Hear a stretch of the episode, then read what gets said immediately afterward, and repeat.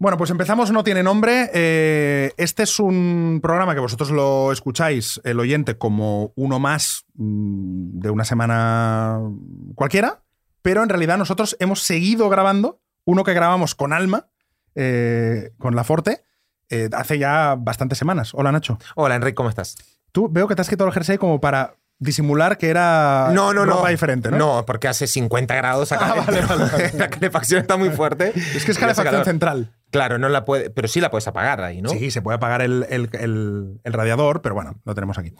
Eh, todo esto nace de que dijimos, vamos a hacer una segunda parte con Alma, porque, bueno, porque la tenemos muy a mano. Porque y, y sí. porque a ti te quedaron muchas preguntas por hacerle, dijiste. Sí, sí, me estaba pareciendo interesante la charla y digo, vamos a Pues hacer una vamos a segunda parte, ya que la tenemos acá. Vamos a seguirla. ¿Cómo estás, Alma? Igual que hace 10 minutos. Contentísima de estar aquí. Eh, eso es, ahora entramos en esa cosa del tiempo, ¿no? Porque es hace 10 minutos que en realidad son a lo mejor tres semanas. Sí, sí, pero sí. yo espero que O estas más, semanas sí. a la gente le hayan ido muy bien. Sí. Mm, mm. Eh, yo te quería preguntar que no tiene nombre, no es precisamente un podcast que a vos por ahí te guste mucho, porque se divaga mucho, ¿no? Quiero, quiero que digas la verdad, Alma. Sí, sí, sí, sí. Es verdad, es verdad. Pero seguramente eh, sí escucho algunas veces el no tiene nombre porque os entiendo. Quiero decir, no son tecnicismos. O sea, creo que eh, habéis llevado eh, la intensidad a un lenguaje divulgativo Es que una intensidad llevable. ¿Qué es la intensidad para vos? ¿Cómo definirías la intensidad? jo, el preguntárselo todo mucho, Pero- el, el no ser... su- Me vas a dejar hablar, ¿eh? Sí, sí. Es que tengo- Es que es intenso y argentino. Es que lo tiene todo. Es que lo tiene todo, de verdad. Nacho lo tiene todo. Perdón, me callo. No, no, no. ¿Sabes? Eh, yo, yo- yo lo detecto muchas veces, por ejemplo, con Enrique en casa, cuando eh, hay como tanta pregunta sobre todo que acabamos en un horror vacui y en un nihilismo y en una eh, actitud insaciable donde nada nos vale que me provoca mucha angustia. Me genera eh, efectivamente tanta inquietud y, y- Pero tú eres muy así también. Em, sí, pero seguramente tapo o dejo de preguntarme cuando ya me agoto. Es decir, yo, yo, mi visión es, eh, los dos somos dos eternos insatisfechos, pero yo lo saco a la palestra y digo, vamos a hablar esto, y ella dice, si miro para otro lado no pasa. Lo barre para abajo de la alfombra. Claro, es decir, yo creo que el- el- el- en el fondo los dos somos unos insatisfechos constantes, pero ella no quiere hablarlo. Es como, prefiero no hablarlo y prefiero no... Y a mí me gusta sacarlo y decir, no, no, vamos a hablarlo, que, que- en qué podemos mejorar, qué podemos hacer, qué tal. Eh, Pero es verdad que nunca llegamos a ninguna conclusión. Siempre son preguntas sobre preguntas, sobre reflexión. Uh, Es verdad. Pero entonces, eh, aunque yo creo que con Ana sí que era más, eh, él no tiene nombre, un poco Sí. más intenso Mm. y más reflexivo que lo que es ahora, ¿o no? ¿Tú qué opinas? No, yo, yo creo que está siendo más o menos igual. Yo Porque además los sí. invitados que habéis traído o cuando habéis estado solos, eh, la capacidad reflexiva es la misma. A ver, se podía sumar porque había una tercera persona, pero en realidad yo creo que queda más o menos igual porque sois los dos también de hacerse preguntas constantemente. De Sí, yo creo que Ana aportaba, es verdad, que aportaba un punto femenino eh, y aportaba un punto, bueno, y un punto personal suyo, evidentemente, que evidentemente no está. Pero yo creo que a nivel de intensidad, como nivel, creo que. ¿Se mantiene? Sí, y el, el sino del programa y la identidad del programa sigue intacta. Sí, creo que sí. sí, sí. Bueno, fue que parte de lo que dijimos, ¿no? Cuando, cuando continuamos con el, con, el, con, no- con el podcast con No Tiene Nombre. Hmm. Evidentemente que va a tener más nuestro sello y creo que también lo interesante, que ya lo habíamos planteado incluso con Ana, era traer una otra pata para que se sume a, la, a la mesa y a las conversaciones, porque al final, ahora estoy hablando así, reflexionando en, en voz alta, pero, pero sí que por ahí si siempre los tres mismos, pues por ahí, no sé, si, si, si hubiera llegado a cansar o no, no tengo ni idea. ¿eh? No, no creo. Yo hay, hay, hay podcast tipo, por ejemplo, hay un podcast que a mí me gusta mucho que se llama Entiende tu mente, que, de, mi amigo Molo, que al final son siempre los mismos tres y reflexionan y también hay un punto ahí de familiaridad donde los acabas conociendo. Es decir, no, yo no creo que, que hubiera cansado, pero al, al darse así, pues eh, creo que, bueno, pues ha aportado que venga gente nueva y poder también presentarle a los oyentes, a los oyentes gente nueva, ¿no? Si hubiera sido de otra forma, pues yo creo que al final estoy seguro de que hubiéramos eh, acabado trayendo también a gente nueva, Sí. pero hubiéramos sido tres. Ya Sí, está, sí, simplemente. Eh, Tú tenías muchas preguntas que hacerle a, Sí, Alma. eh, sí, porque había, habías hablado de la psicóloga y, y- y a mí me gustan los, los temas estos personales un poco para sacar a Alma de, aunque tú te abres muchísimo y lo cuentas y, y lo explicas siempre, eh, pero hablabas de, de- de la ansiedad. Me gustaría saber, eh, que es un tema que, bueno, yo he vivido una- un, una- un ataque o un- no, no sé cómo se dice bien, Es pero una época de ansiedad. una ¿no? época de ansiedad muy fuerte el verano pasado, eh, cuando estuve con una carga de trabajo muy, muy grande. Y, y fue soltar un proyecto muy grande que tenía y ahí me cayó todo. Y es Uh. que no podía, no podía más. O sea, necesitaba, o sea, me daban como ganas de llorar. Mm. eh, no, no, no quería hacer nada. Y todo lo fui compartiendo también en redes y, y- y me gustó mucho. O sea, para mí el proceso fue como bastante liberador. O sea, la gente mm, como que me acompañó. Fuimos todos de, de la mano porque me di cuenta que un montón de gente estaba Sí. pasando por lo mismo. No sé si es algo que tú también te das cuenta cuando compartes. Sí, pero también tengo mucha, mucha dicotomía con esto, ¿eh? porque em, por un lado pienso que lo comparto porque mi vida es comunicar. También, si me empiezo a juzgar, pienso, aquí hay mucho ego, porque es como, señores, a todos ustedes les va a interesar que yo hoy tengo ansiedad. Después, si quito ese ego, pienso que es verdad, que les gusta que yo les cuente lo que me ocurre. Hay veces que me dicen, Forte, como si nos quieres leer eh, los ingredientes del champú, háblanos, ¿no? ¿Qué piensas? Bueno, es que lo que quieren es que les entretenga, es verdad. Eh, también juzgo mucho mi trabajo porque hay veces que eh, estamos viendo, por ejemplo, Enrique y yo somos amigos de David Callejo, anestesista, que además el zumbao se le ha ocurrido especializarse en eh, anestesia pediátrica de cardiología. Wow. Solo voy a anestesiar a bebés muy chiquititos que tenga que eh, ser eh, ab- abrirles el corazón, una cirugía de corazón. Y él, eh, ¿por qué os decía esto? De la- Sí, por la comparación, Por ¿no? el tipo de trabajo, claro. Y hay veces que decimos Enrique y yo, madre mía, y nosotros haciendo chistes. Pero si no te juzgas, ves que es verdad que hay mucha gente que necesita liberar también tensión y tal. Pero eh, eso se lo dijimos una vez a un médico y Sí. dijo una, una cosa muy bonita, que dijo, sí, pero yo cuando acabo de hacer estas cirugías y llego a casa, necesito esos chistes. Claro. Sí. Claro, o sea, al final todo, es- todo se complementa. Sí, claro. sí, sí. Entonces yo eh, tengo la dicotomía muchas veces de eh, compartir y abrirme, como dices tú, porque es verdad que la vulnerabilidad me ha unido tanto como fan, por ejemplo, como Dani Martín. Dani Martín, cuando era cantante del Canto del Loco, me encantaba. Después tuve una época que dije, uff, este chico me ha cargado un poco, no me gusta tanto. Y de un tiempo a esta parte se ha abierto en canal, ha mostrado su, vulnerabilidad y ha dicho, eh, yo es que he tenido episodios de eh, pues ataques de pánico o no sé bien qué, qué es lo que dijo, ¿eh? Y pensé, ala, ya de repente me ha vuelto a conectar con él, me ha encantado, empatizo mogollón. Pero vuelvo otra vez al juicio. Ostras, y si yo lo comparto esto, ¿será incluso una estrategia de marketing?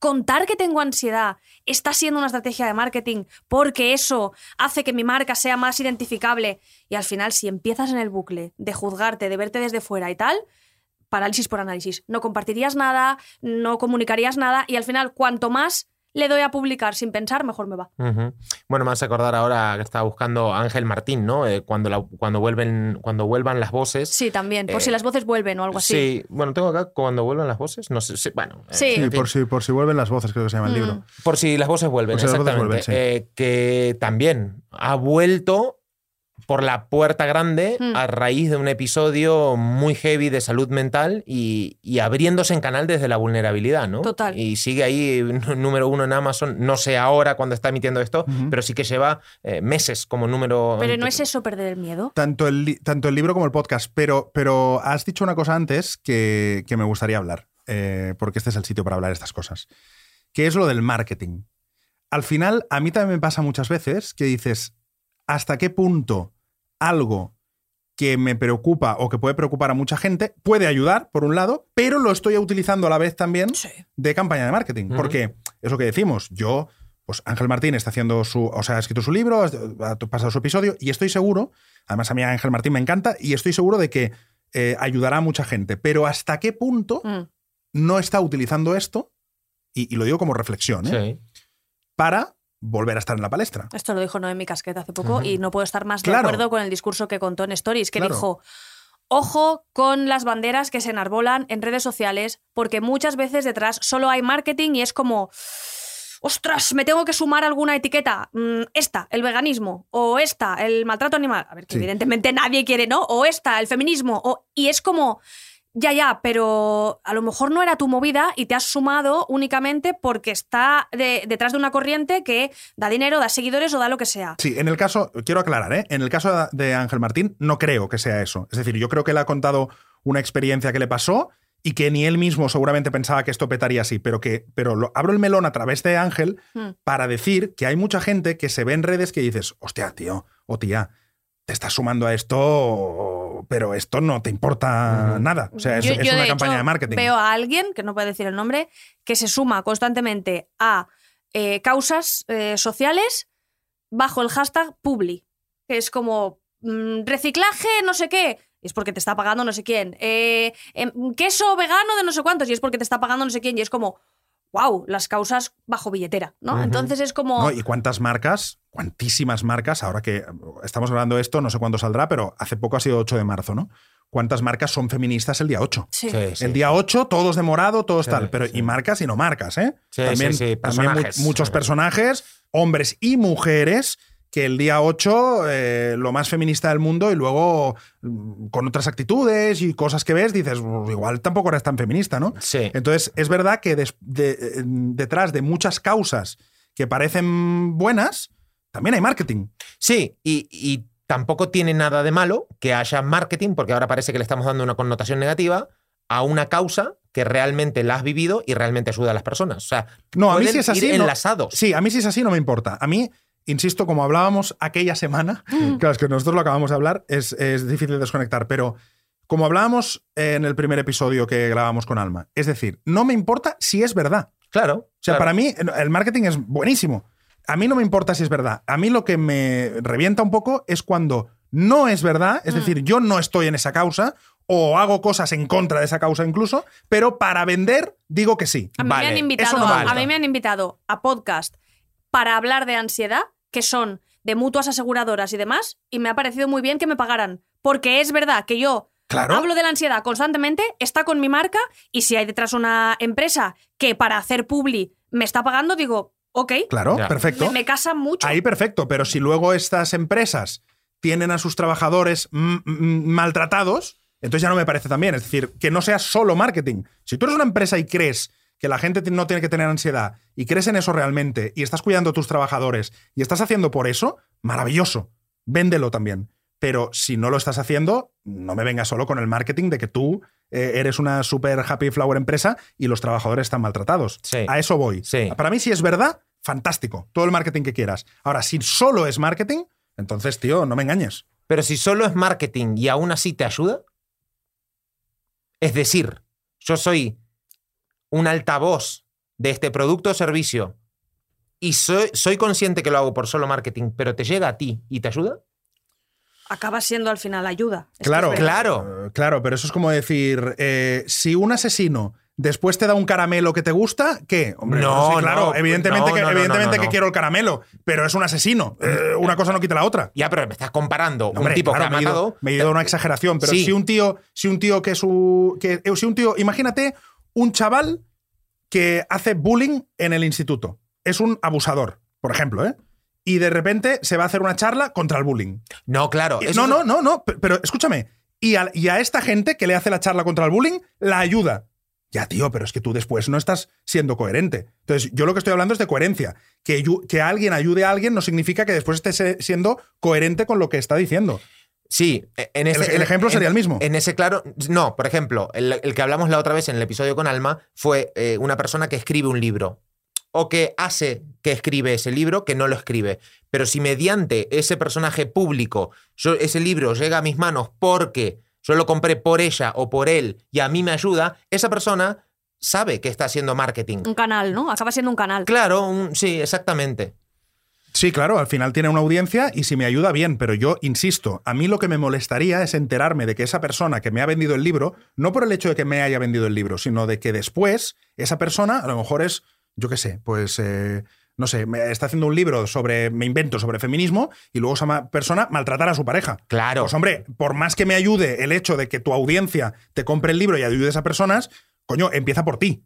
No, no, eso es evidente, pero creo que no, no estamos ya eh, yéndonos a una parte más personal que eh, trasciende el hecho de, por ejemplo, que ahora venga una empresa y me diga, hey Nacho, eh, no me lo invento. Eh, Claro, por ejemplo, hoy yo puse un story bastante troleo de healthy food y me estaba comiendo una hamburguesa con un queso que chorreaba, pero porque he visto, o sea, me río un poco de la gente que cuelga la ensaladita y todo y me dice, no, esto en redes no lo voy a, no lo voy a colgar, ¿no? Y se toma una cerveza. se- Digo, pero coño, normalicemos esto. O sea, Pues, por- pues- pues a eso voy, a eso voy. Que yo tengo una amiga que la quiero con locura, pe- que, pero que dice que es vegetariana y no lo es. Entonces, a eso me refiero. De decir, coño, ¿por qué vendes esto? ¿Por qué quieres hacer? O sea, ¿por qué parece? ah, Pero es que me da rabia porque hemos hecho un mundo en el que hemos puesto como una especie de valores comunes que Sí. parece que son la hostia, ¿no? Entonces es, vegetariano es mejor que ser carnívoro. Mm. Entonces voy a decir porque por alguna razón me coloca en un escalón moral mejor. Bueno, lo que tú has dicho más de una vez, hemos convertido nuestra vida en un videoclip. Eh, correcto, correcto. O sea, hacemos de nuestra vida un videoclip. Entonces es como, mira, por la mañana he hecho esto tan guay. Luego soy vegano. Y luego, ¿sabes qué? Que también soy feminista. Y soy no sé. Y dices, pues, si lo eres, maravilloso. A mí me crea una ansiedad Pero de la si gente no, tan perfecta. Claro, si no. esta era una de, la pregu- de las preguntas que te quería hacer eh, y es todo este e- esta desconfianza que habíamos hablado, ¿no? Que nos genera, no sé si a todos, pero a mucha gente eh, la comparación viene por tanto consumo de redes, porque estás muy metida en este Mm. ambiente Hmm. y, y no sé si es contraproducente mirarte tanto, comparar tanto y, y ver siempre encima, claro, nos comparamos, no nos comparamos con el que no consiguió, nos mira, comparamos siempre con alguien que está más arriba, ¿no? Total. ¿Cómo lo ves eso vos? Pues me gustaría poder hacer como hago, por ejemplo, con la tele. Eh, cuando empezó la pandemia, Enrique y yo nos habíamos mudado a una casa donde no funcionaba la antena del televisor. Entonces, eh, el televisor lo utilizábamos solo como monitor. Solo podíamos reproducir eh, contenido a la carta. Netflix, HBO, mm, eh, Amazon Prime, etc. No veíamos la tele normal, los contenidos de las generalistas, Telecinco, Antena 3. Entonces, no nos enteramos apenas de las noticias. Nos encerramos y dijimos, bueno, cuando nos dejen salir, pues saldremos. Entonces, de lo gordo, gordo de la pandemia, eh, apenas nos enteramos, evidentemente, porque nuestras familias estaban bien, nuestros amigos estaban bien y no vivimos ninguna muerte cercana eh, que nos mm, tocara como muy así profundo.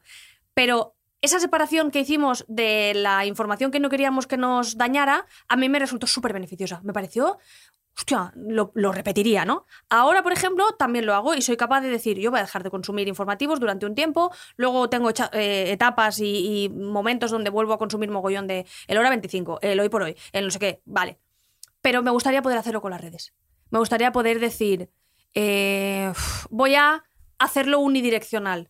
Llego, suelto mi movida y me, me salgo, pero no puedo, de- estoy, en- estoy enganchada, es que al final es así, estoy enganchada, y, igual que he dejado de leer un montón desde las redes sociales hasta día de hoy, y me gustaría poder separarme un poco para que no me dañase tanto mucho del contenido que consumo. ¿Y Sí. te probaste de hacer algo en concreto o no? Sí, por ejemplo, cuando eh, nos enganchamos a una serie por la noche me viene súper guay, porque dejamos el móvil de lado. Entonces, cuando hemos estado enganchados desde la casa de papel o vivir sin permiso o... Oh, qué buena vivir sin Oh, permiso. Ya, buenísima, buenísima. buenísima, buenísima. Sí, es que coronado, mucho Uf, coronado. Buenísima. Sí, cuando nos hemos enganchado a alguna serie ha sido maravilloso porque llega la noche, estás deseando poner a mí ir al cine, ver una peli, me gusta mucho porque te sientas, te cuenta una historia que te abstrae. Entonces dejas un poco el ruido de la cabeza, lo dejas de lado y eso a mí me gusta mucho y me sana. Es que yo creo que estamos absolutamente intoxicados. Oh, pero absolutamente intoxicados. Yo, de verdad, es un pensamiento que ya tengo en segundo plano mm, prácticamente todo el día, el decir, ¿cómo puedo salir de aquí?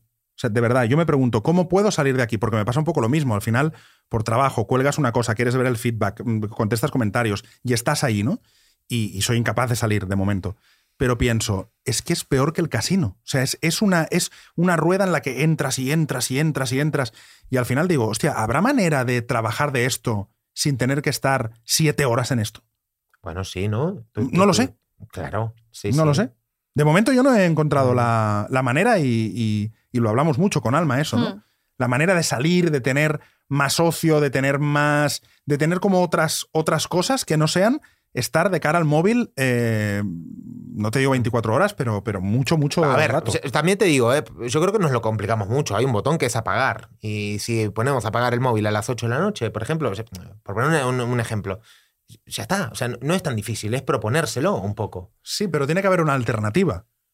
Sí, bueno, claro. Claro, tiene que haber una alternativa. Tiene que bueno, haber- cuando no pero- había tele, ya sabes lo que se hacía. Bueno, sí, bueno, sí, sí, sí, sí. Bueno, bueno, si es esta, igual sí me curo, ¿eh? ¡Ah, amigo! Igual me curo. Pero las alternativas las vas creando. O sea, también tienes que dar espacio para que, se, para que vengan esas alternativas. Pues a eso voy, que, que tienes que dar ese espacio, pero luego siempre tienes la sensación, y creo que eso es lo que han hecho muy bien la gente que, que ha hecho las redes sociales, siempre tienes la sensación del FOMO de Claro, sí, me estoy, me estoy perdiendo. perdiendo lo mejor, Sí, porque sí. lo mejor está allí. ¿No? Lo mejor es- el mejor entretenimiento está allí y yo me lo estoy perdiendo porque estoy viendo una serie o porque estoy, yo que sé, me he ido a dar una vuelta o pues yo prefiero estar allí. Salir de eso es complicado. Yo, yo creo que estamos adictos todos. Sí, sí, adictos sí, sí. nivel cocaína, ¿eh? O sea, de verdad. O sea, que no, no es que digas que muchas veces decimos adicto y parece. No, no. Adicto de verdad. De decir, si a alguien le quitan hoy el móvil, que se lo plantee en serio, le quitan de golpe y dicen tres días sin móvil, eh, los nervios y la ansiedad Sí. serían la- el mismo que el que, que el que coges un, un- un tío que consume cualquier droga y le dices mm, síndrome de abstinencia. ¿eh? O sea, que estamos en eso, y me incluyo. Entonces, a mí es verdad que me gustaría también salirme un poco de, de esa rueda de, de- de consumir redes, de además eso, de comparaciones, de tal, de no sé qué, y decir, mira, voy a la mía, hago esto, lo publico y me olvido. Hmm. Pero es difícil. Sobre todo cuando no solo consumes, sino que también creas. Porque entonces estás viendo el feedback, lo que tú Claro, dices. es que no- Además, estamos claro. acostumbrados, esto lo contaba el Viralindo una vez, que decía yo, escribía una columna para el país y no sabía cómo iba a caer. Pero hoy en día, enseguida tengo la reacción en Twitter y enseguida tengo el, el- pues eso, el, el qué le ha parecido a fulanita y a menganito. Entonces dices, madre mía. Y otra cosa súper insana de eso que, que estás diciendo justamente, que es que el Viralindo, cuando escribía una, o cualquiera, ¿eh? cuando escribía una, una columna del periódico, a lo mejor había tres frikis Sí. que resulta que hacían una carta al director, como máximo. Y de esos tres publicaban una, si es que publicaban. Entonces el Viralindo tenía la sensación de que, bueno, eso pues había, se había publicado y punto. Sí, le evitaba. Ya está, y punto.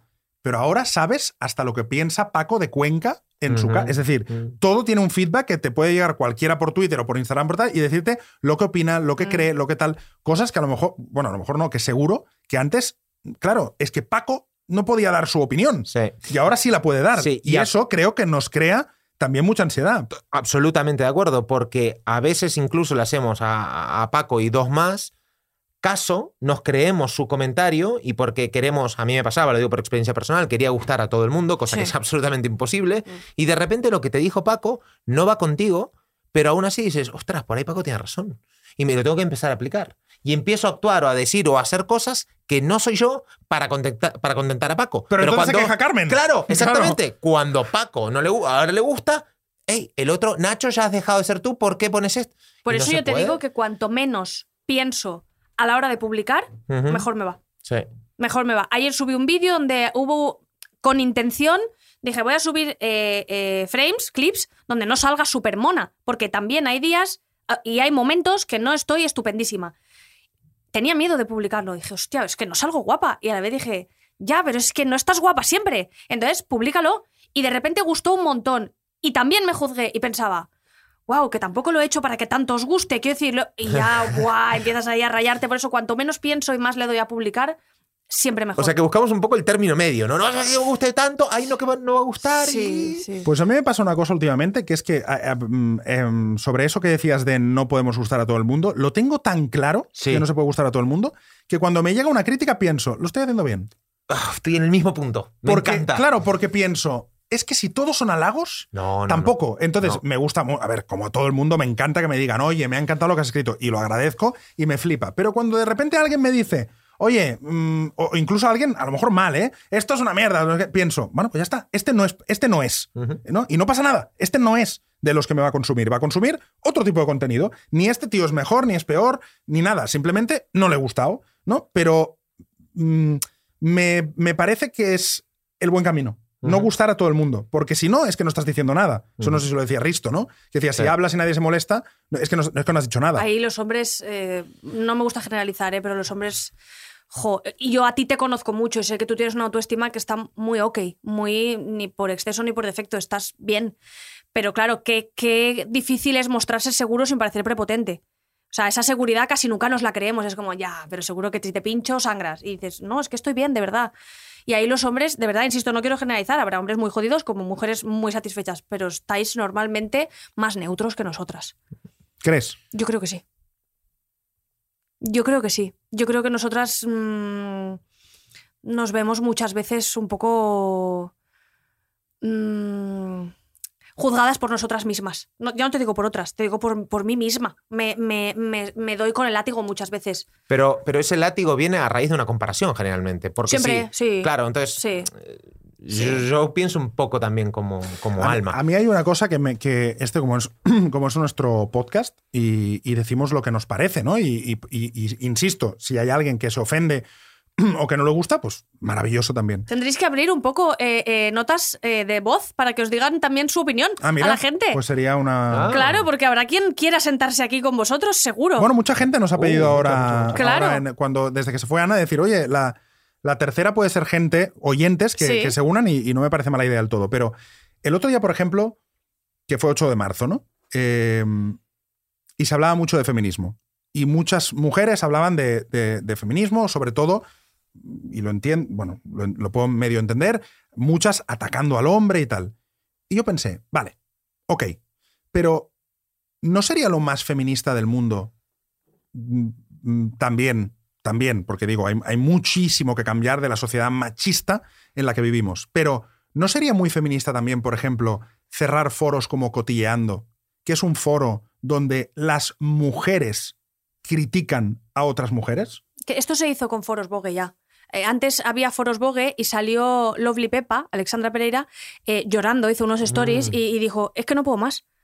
Es que no puedo más con, con- con las barbaridades. Ahora tiene un chiquillo también que es mala madre, que es como, mira, eh, ba- basta, por favor, Claro, porque, pero eso era, no de puedo una, más. pero era de una empresa. cerraron. Claro, pero era de una empresa privada que era Vogue y pudo cerrarlo. Sí. Pero esto es una cosa que, digamos, que es un foro que Sí. se abre. Entonces, yo, sinceramente, lo sé por alma. Pero yo cuando me enteré de que había un foro Hmm. donde mujeres, criti- 99,9% de mujeres, critican sistemáticamente a otras mujeres por todo, por cualquier cosa, pensé, hostia, eh, igual os lo tendríais que hacer mirar. Wow, Porque, fuerte. pregunto, ¿eh? ¿Esto existe en hombres? Mm, La verdad es que no lo sé. Yo, de hecho, voy a confesar que nunca, nunca, nunca, jamás se me ocurrirá abrir mi hilo. Porque Ah, ahí tienes un hilo ahí. supongo, porque soy muy débil y yo ya he sufrido mucho escucharme opiniones que no he querido oírme. Jamás pienso abrir ese hilo. Porque, Es porque- que, ¿qué vas a sacar de eso? ay, no, a mí me da un miedo que me Claro, muero. No, no, O sea, nada, nada, pero yo no- Es que no sé, no sé lo que estaban diciendo, pero es no, que me cago no, en no, claro. evidentemente nada, pero lo que quiero decir es, ¿crees que eso es muy feminista? Hombre, evidentemente no. Claro, entonces, pues por eso, por eso digo que, hostia, empecemos también por, ¿no? O sea, la sociedad... Pero yo creo so- que se trata mucho eh, el tema precisamente de. de- precisamente eh, la, la hermandad entre mujeres eh, bajo el paraguas del feminismo viene muy también por ahí, por el hecho de no herirnos entre nosotras. Claro, pero ahí está. Bueno, ahí, está, está. porque gilipollas hay hombres y mujeres. Claro, no, final- totalmente, totalmente, no, totalmente, que no se me malentienda, que no estaba diciendo. Lo que digo es que muchas mujeres que seguro salieron a la manifestación, a lo Mm. mejor a, a- a enarbolar una bandera, después entran en un, un foro de estos y se ríen, lo comparten con sus amigas, mira lo que dicen de esta, o participan. O sea, empecemos por ahí, ¿eh? Sí, sí, sí. Empecemos Es por un ahí. poco la coherencia que hablábamos siempre. Claro, la coherencia, Que la porque violencia de las redes es muy heavy. ¿eh? ahí voy, a eso iba. La violencia de las redes. Que es- en las redes hay mucha violencia y sobre Sí. todo contra las mujeres. Pero lo que me, lo que me, mm, lo que me, hace- me explota la cabeza es que es de otras mujeres Sí, muchas sí. veces. Y ahí es donde me quedo loco. Sí, yo ahí sí que es verdad que coincido que muchas veces me han dicho, eh, porque no, no nos vamos a herir entre nosotras. Pues yo he recibido un mogollón de odio de mujeres. No en redes, justamente. En redes tengo una suerte que me muero, pero... Bueno, porque no lees tu ah, bueno, foro, pues, claro. porque Claro. vivo en la ignorancia. Claro. No en redes, claro. No y leo ahí nada. volvemos a la Oye, ¿qué teoría. estáis, ¿qué estáis diciendo de mí? Por favor, sed buenos. Volvemos a la teoría de lo que habías dicho de la superficialidad, Sí. De que. yo cuanto más ignorante, es que Claro. más feliz. Te lo juro, soy un poco Buda, ¿eh? Eh, Buda, ¿vos tuviste que bloquear o vas, vas bloqueando gente o no? Como No- Buda, ¿eh? No, No. no, no, no, es que de verdad tengo mucha suerte. Supongo que la gente ha entendido lo que se hace dentro de arroba soy la fuerte y el que no le gusta, pues no está. También es verdad que entiendo que si tuviera un millón de seguidores, habría idiotas. Entiendo que va con el, con el número. De la, de la Forte que vemos, Mm. ¿Qué porcentaje se asemeja a Alma en la vida real? Del personaje que vemos eh, en, las redes, ¿cuánto hay de. No, de verdad, porque al final so- es, es- es 100% verdad lo que vemos, pero ¿qué cambia a alma? Hay, hay muchísimo. En la Forte hay muchísimo de alma. Lo que pasa es que la Forte eh, imposta un poco más. Lo hiperboliza, lo teatraliza más. Eh, la Forte es personaje y Alma es persona. Entonces, eh, la Forte sabe que está delante de un micro y Alma está en el sofá con las pinzas aquí y ya está. Lo que pasa es que también me gusta que se vea que la Forte también lleva las pinzas aquí, porque lo llevamos todas y no pasa nada. Y el pijama por encima del eh, pijama, o sea, el calcetín por encima del pijama por las noches. Es una aberración, ya lo sé, pero entra frío. Yo Eh, querría un, ca- yo querría un camisoncito. De estos, que Sí. se te, de estos que se te Sí. cae un tirante. Un tirante tonto que se cae, ¿sabes? Pero no. No hay, no hay. Tú Hay- duermes con calcetines. Sí. Sí. Ay, no, no, no, pero por, por no, encima del no, pijama. No, no, por ¿por encima del pijama. Porque- Es que hace Sí. frío, Nacho. Sí, por el frío, dice. Bueno, Bueno, en fin. Eh, en fin. Bueno, eh, no sé si tienes algo más que preguntar. eh, sí, iba a preguntarle algo que es- mientras estaba respondiendo mm, se me vino a la cabeza, pero ahora no me acuerdo exactamente. Así que. O sea, que mientras estás respondiendo, tú estás pensando ya en la próxima pregunta. Bueno, estaba hilada a una respuesta de ella. Ah, y yo te quería preguntar a vos, Sí. como pareja. Sí. Bueno, eso, eso ya me acordé. Ahora te la pregunto. ¿Qué ves de diferente que se pueda contar, lógicamente, entre la Forte personaje y Alma, que tú lo veas clarísimo? Bueno, la Forte es más histriónica. La Forte, o sea, Alma es una tía muy tranquila, en realidad. Muy tranquila. O sea, es una tía muy. A ella le gusta mucho, pues eso, pues por la noche poner velitas. Ella siempre. Ella podemos estar en, en la situación que estemos, ¿no? De. de mm, que nos esté yendo muy bien, que nos esté yendo muy mal. Da igual, aunque esté, hayamos tenido un día de perros, ella se ducha, se pone su pijamita, se enciende sus velitas. Es una tía muy tranquila, le gustan las luces tenues, muy calmada. A partir de cierta hora es como ya, bueno, ya, ahora ya tranquilos, la mantita. Porque, la- porque busco fuera silencio, que tengo mucho ruido en la cabeza. Entonces intento hacerlo de fuera para adentro. Es que es así, es verdad. A mí Sí, el sí. silencio es lo que me carga la pila. Absolutamente. Y es una, una tía muy, muy mm, eh, se preocupa mucho porque estés bien, te cuida mucho, o sea, es, es muy... Y luego, la Forte, yo siempre digo que, que cuando, por ejemplo, yo estoy en el comedor y ella está pues en otra en la habitación, yo qué sé, o en la cocina o en, o en otra parte del comedor, solo con el tono, yo ya sé si está haciendo un stories o me está hablando a mí. Aunque yo no lo vea. Claro, yo, yo la oigo hablar y ya sé si es que la tengo que atender porque me está hablando a mí o que es el tono. Mm. Porque el tono es como que los, no sé, pues como ¿Se crece sube. o qué? Sí, se sube, más histriónica, Sí. más, como más, eh, um, más descarada, más tal. Y, y sí, sí lo noto, ¿no? Pero es verdad que es ella, o sea, ella es así, no es un personaje, no es que digas apaga y, y no tiene nada que ver. Es ella como mm, subida tres tonos. Pero por eso ¿no? cansa. Quiero decir, pero a mí y a vosotros, quiero decir, ahora sabéis que estáis haciendo un podcast y que tenéis un micro delante y que hay gente al otro lado. Y cuando se apaga el micro, uno descansa, pero, pero como, como descansa Buenafuente cuando estaba haciendo el leitmotiv y tenía el pronter delante, está trabajando. Y hay de Buenafuente, seguro que hay de Andreu, por supuesto, pero paras y rebajas. Y entonces es, pues, otra cosa. ¿Es la persona o el personaje? Bueno, cuando le han hecho alguna, algún reportaje a Buenafuente, precisamente, eh, se, ve, se ve muy claro. Es decir, Buenafuente es un tío muy tranquilo. Y gente, mm, amigos comunes que tengo con él, no comunes, sino, o sea, no sé cómo se dice, o sea, que, que Sí, son míos y que son suyos. Un nexo, tal sí, vez. ¿o qué? nexos. eh, te dicen que es un tío muy ex- ex- eh, eh, extremadamente tranquilo y extremadamente introvertido. Wow. no muy eso. introvertido. Es un tío que le gusta mucho estar en su estudio, pintar, Hmm. eh, estar en sus cosas, escuchar cosas. O sea, está siempre en su mundo, ¿no? Y luego lo ves en la tele, es un tío, pues bueno, ya todos conocemos a Buenafuente. Claro, entonces yo creo que hay, mu- hay mucho de Andreu en Buenafuente y mucho de Buenafuente en Andreu, pero que al final no somos lo que la gente ve al 100%. No, claro. Mm, Nunca, porque estamos delante de un micro, estamos eh, hablando de una forma, estamos Mm. intentando comunicar, estamos, entonces, mm, claro, pues el Enrique está haciendo una entrevista o que está aquí ahora, claro que tiene mucho de Enrique. Pero luego hay un Enrique en casa, pues que a lo mejor es más, yo qué sé, más refunfuñón o, o yo qué sé, lo que sea, ¿no? Que, que evidentemente no lo vas a mostrar delante de un micro. Y, y Alma yo creo que es una tía mucho más tranquila de lo que es la Forte. La Forte es una tía eh, que arrasa, histriónica, Mm. eh, excesiva, y Alma es una tía súper discreta, súper tranquila. Te gusta mucho estar sola, ¿no? Sí. Y por eso te dan pereza según qué reuniones, cenas, quedadas, Sí, todo. sí, sí, sí, sí. El famoso networking te da mucha pereza. Uy, no te puedes imaginar. No te puede... Yo entiendo que va mucho en el trabajo, ¿eh? Pero me da una pereza. Da una pereza que me. Yo eh, eh, me gusta mucho cuando cuentan historias de Broncano, que también tenemos a gente que trabaja en la resistencia, y, y es verdad que cuentan, y él mismo dice que es la antiestrella, porque Broncano lo único que quiere es irse a jugar al tenis y a escalar a la montaña. No quiere ir a eventos, no quiere ir a nada, y yo pienso, joder, se puede.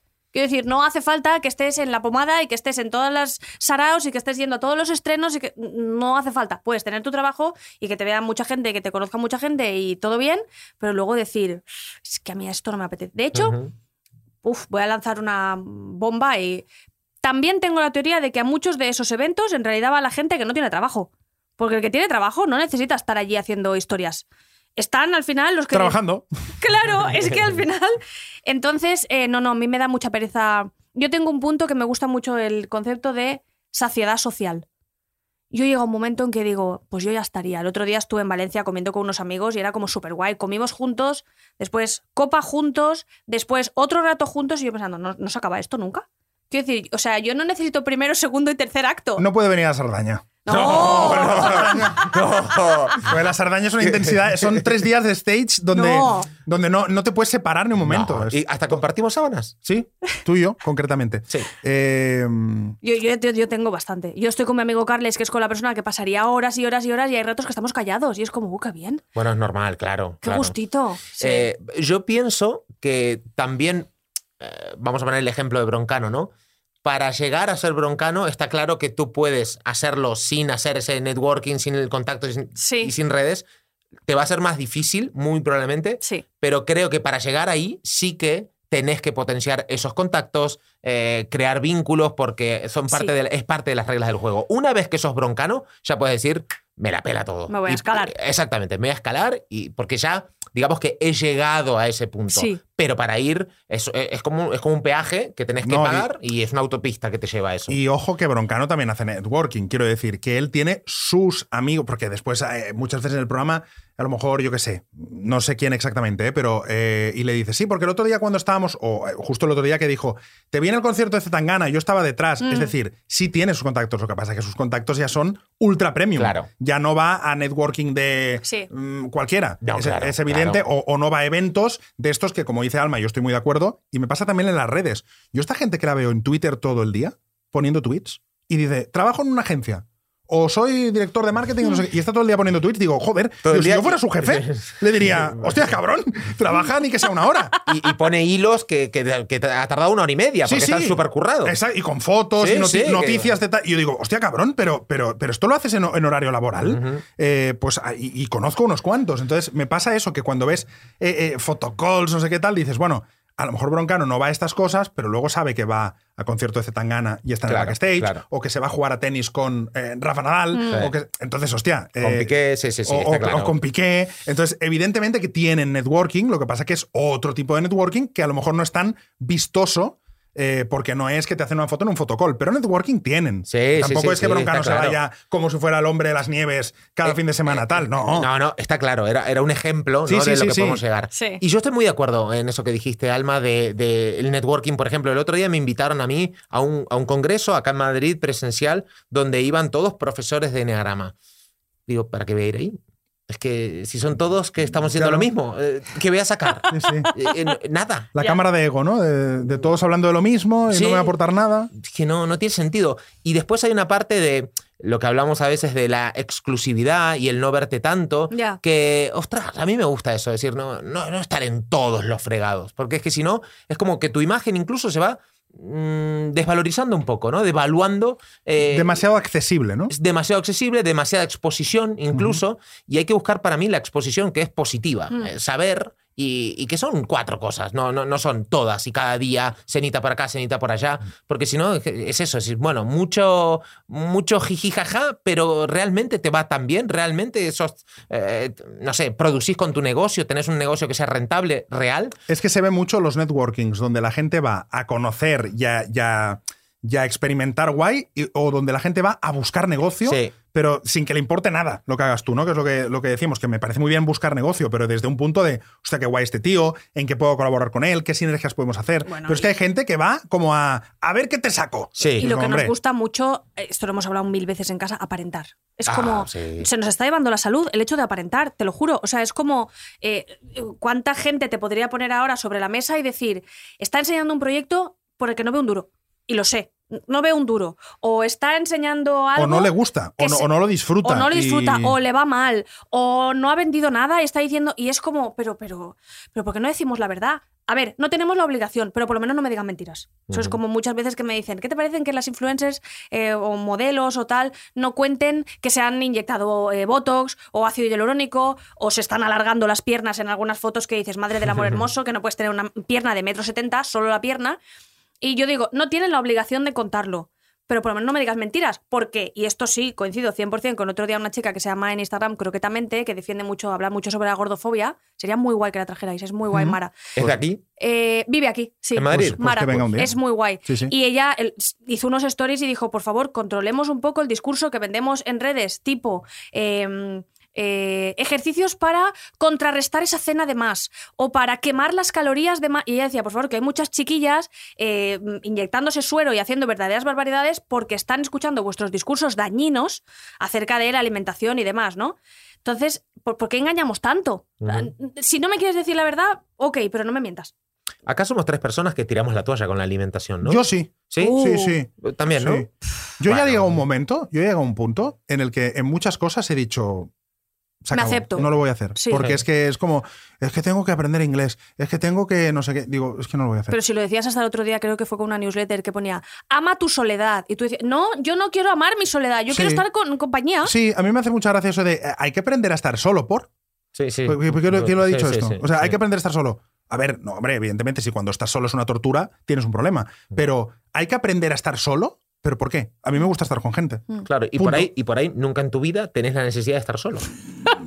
Bueno, a mí me gusta estar con gente, ¿eh? me gusta tener amigos, me gusta compartir, me gusta mucho hablar, me gusta reflexionar. Entonces, no es que. pero- ya, pero que tienes que estar. ¿Pero quién lo dice? Claro. ¿Quién lo dice? Que te- es que, no, pero que tienes que aprender a estar solo, pero ¿quién lo dice? ¿Que ¿Una ley universal? Mm. No, pues estoy solo, pues si estoy solo estoy bien, pero me gusta estar con gente. Y si pudiera, estaría más con gente.